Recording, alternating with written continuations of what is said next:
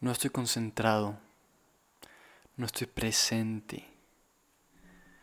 Esta idea tan cliché de que tenemos que vivir en el aquí y en el ahora, cuando se refiere a que vivamos el día a día, que estemos presentes.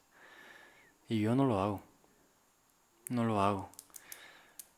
Acabo de empezar a leer un libro.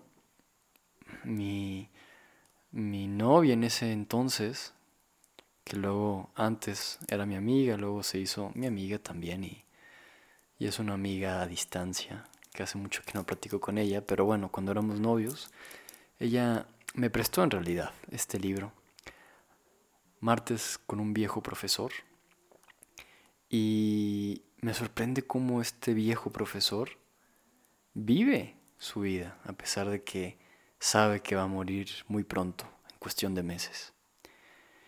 Y desde luego que es algo que yo he trabajado bastante. El hecho de vivir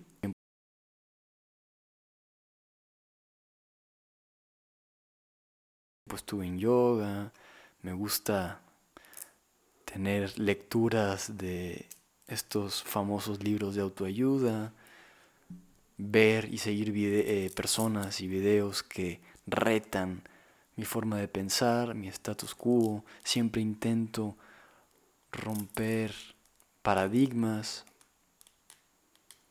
Y aún así, sigo atrapado en el pasado, en el futuro, en los preconceptos, en los estigmas.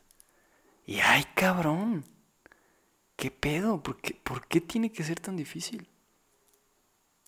¿O será que no es difícil que cae en el otro extremo donde es tan absurdamente sencillo que no lo vemos? ¿Que no lo veo? No sé.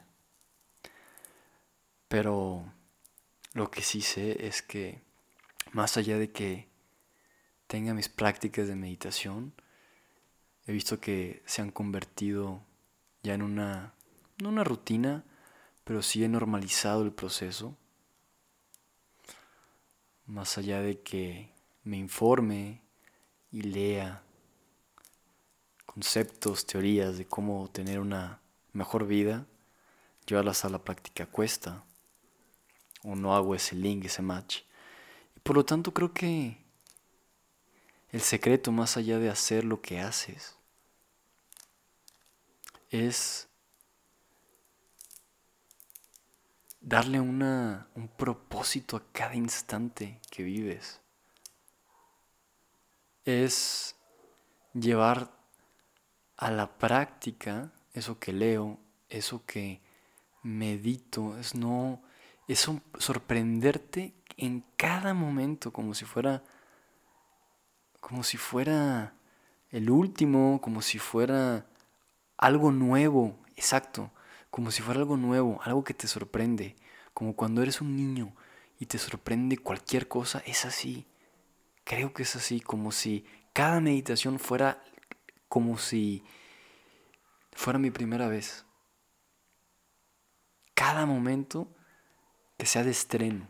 Y es entonces cuando estás atento, cuando estás concentrado, cuando te maravillas, cuando te asombras, cuando recuerdas, cuando sabes qué decir.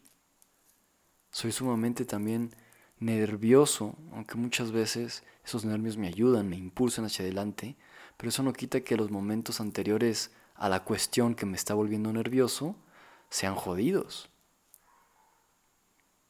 Pero si tratara cada momento, si le diera su tiempo a cada momento, como si tuviera una cita con cada minuto.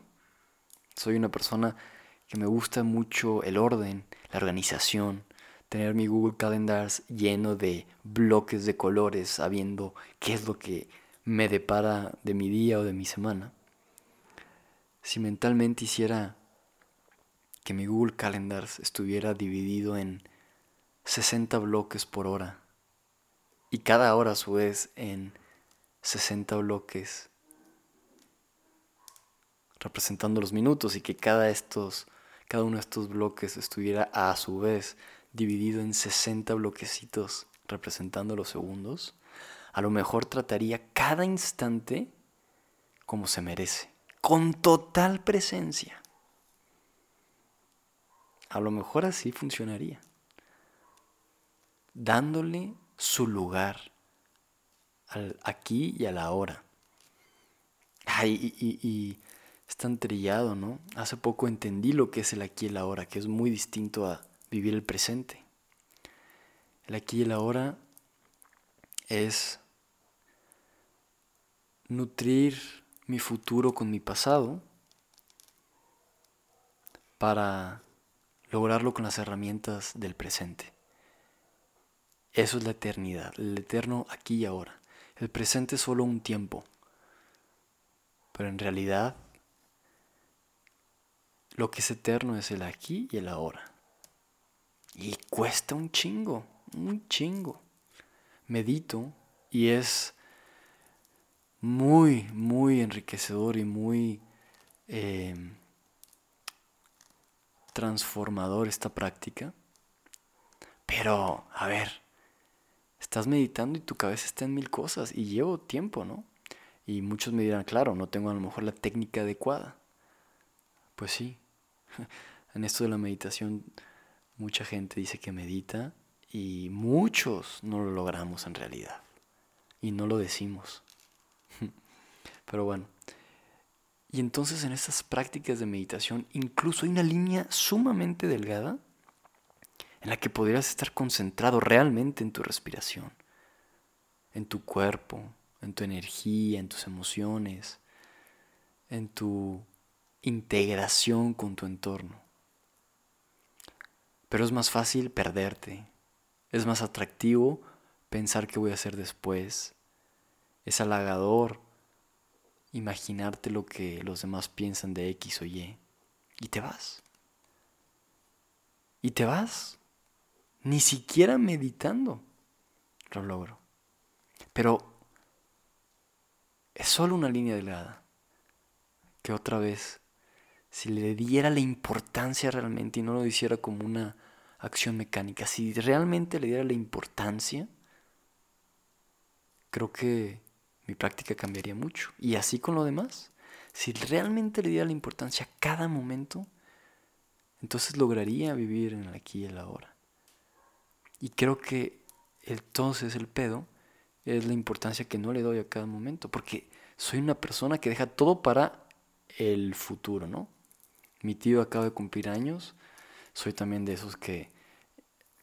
Yo creo que tengo un trauma con las personas que hablan mucho. Yo, yo soy de hablar poco. Bueno, tengo este podcast y, y no parecerá eso, ¿no? Pero bueno, soy de hablar poco en general. Soy bueno para escuchar.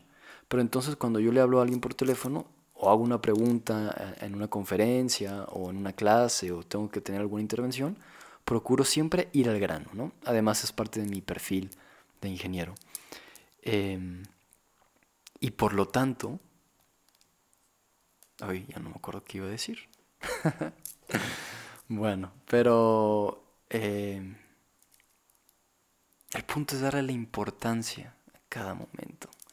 Wow, eso es. Y ahorita, por ejemplo, ahorita le estoy dando la importancia a esta grabación. Yeah. Y ya vendrá lo que tenga que venir. Y es, como dice en el curso de milagros es confiar en que cuento con las herramientas necesarias para enfrentar cualquier situación. Cualquiera. No estoy, no se capacita a los elegidos. No, no eh, los elegidos no son los capacitados, sino que se capacita a los elegidos. Y esto me hace pensar en la situación que enfrentes es porque la, tienes que enfrentar, porque vas a tener la capacitación, vas a tener las herramientas necesarias para enfrentarlo. Incluso si enfrentarlo implica decir no sé, no puedo. Esa es entonces la herramienta que tenías que usar. Pero es asumir una actitud de responsabilidad, que yo lo hablé en el episodio anterior. Responsabilidad. Responsabilizarte de tu propia vida y no esperar que alguien más la solucione, que pase un milagro. No. Tú tienes que activar esa suerte, tienes que activar ese milagro, tienes que buscar las oportunidades, tienes que hacerte cargo e ir tras tu vida, tras tu realidad. Tú eres el dueño y el responsable de tu vida, Diego. Tú, cabrón. Tú. Pero para ello tienes que vivir tu aquí y ahora. Disfrutarlo, güey. Ahí tengo en mi pared escrito aquí atrás mi propósito de vida. Bueno, ya, ya no sé cómo llamarlo, si propósito, misión. Justo estoy en esta etapa de reeditación. Pero vivir intensamente y en coherencia con lo que pienso, siento y hago para vivir en conexión y acompañar a otros en su conexión a través de la educación y el desarrollo personal. Eso es lo que me tiene parado, lo que me despierta cada día. Vivir intensamente. Y para vivir intensamente hay que estar muy presente de cada momento. Y acabo de descubrir que para eso lo que tengo que hacer es dedicarle total importancia a cada momento. Y la vida no es tan seria, carnal. Hay una frase de Rumi que no recuerdo, pero que decía algo así como, güey, tranquilízate. La vida no es tan importante. No hay que tomarla tan seria. Es una chingonería, claro que sí.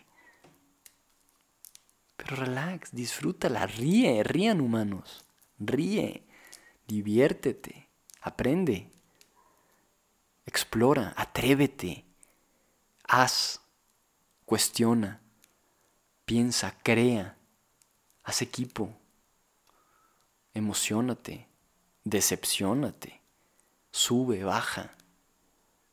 Y siempre en la noche, regresa en medio. Haz un resumen de qué aprendiste, de qué falta aprender. Y sigue creando tu realidad y sigue viviendo. Y entonces creo que la vida tendrá más valor, más significado. Estará rica, estará rellena, una vida rellena, pero rellena con, con autenticidad, con argumentos, con experiencias, con conciencia. Eso. Eso creo que es. Gracias, Diego. Gracias a todos. Adiós.